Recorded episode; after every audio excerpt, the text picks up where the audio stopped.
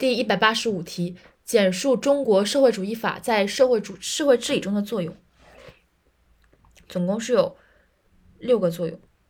第一是从经济与社会发展的角度来看，第二是从政治运行的角度来看，第三是从本身即社会治理与法治本质的角度来看，第四是从价值追求的角度来看，第五是从公众参与的角度来看，第六是德治法治角法法治德治角度来看。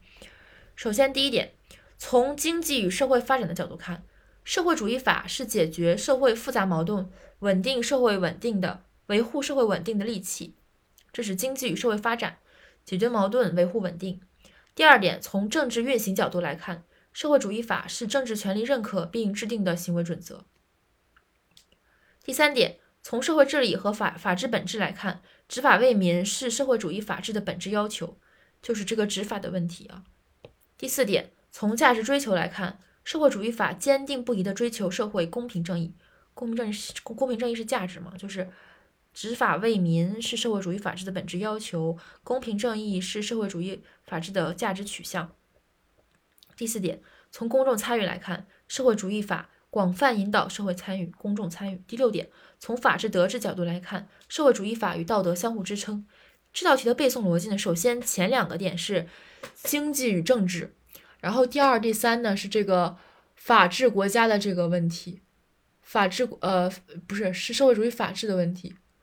社会主义法治，社会主义法治当中不是有一个呃执法执法的问题，执法为民的问题和一个那个公平正义的问题吗？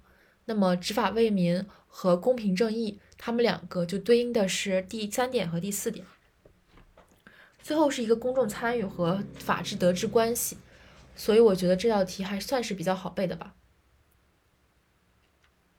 首先。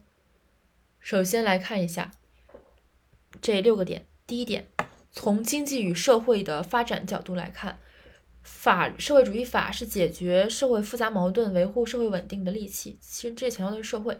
第二点，政治从政治运行角度来看，社会主义法是政治权力认可并制定的行为准则。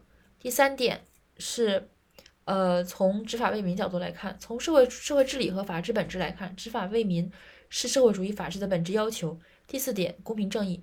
从价值追求来看，社会主义法坚定不移地追求社会公平正义。第五点是公众参与。从公众参与来看，社会主义法广泛引导社会参与。第六点，法治德治角度，社会主义法与道德相互支撑。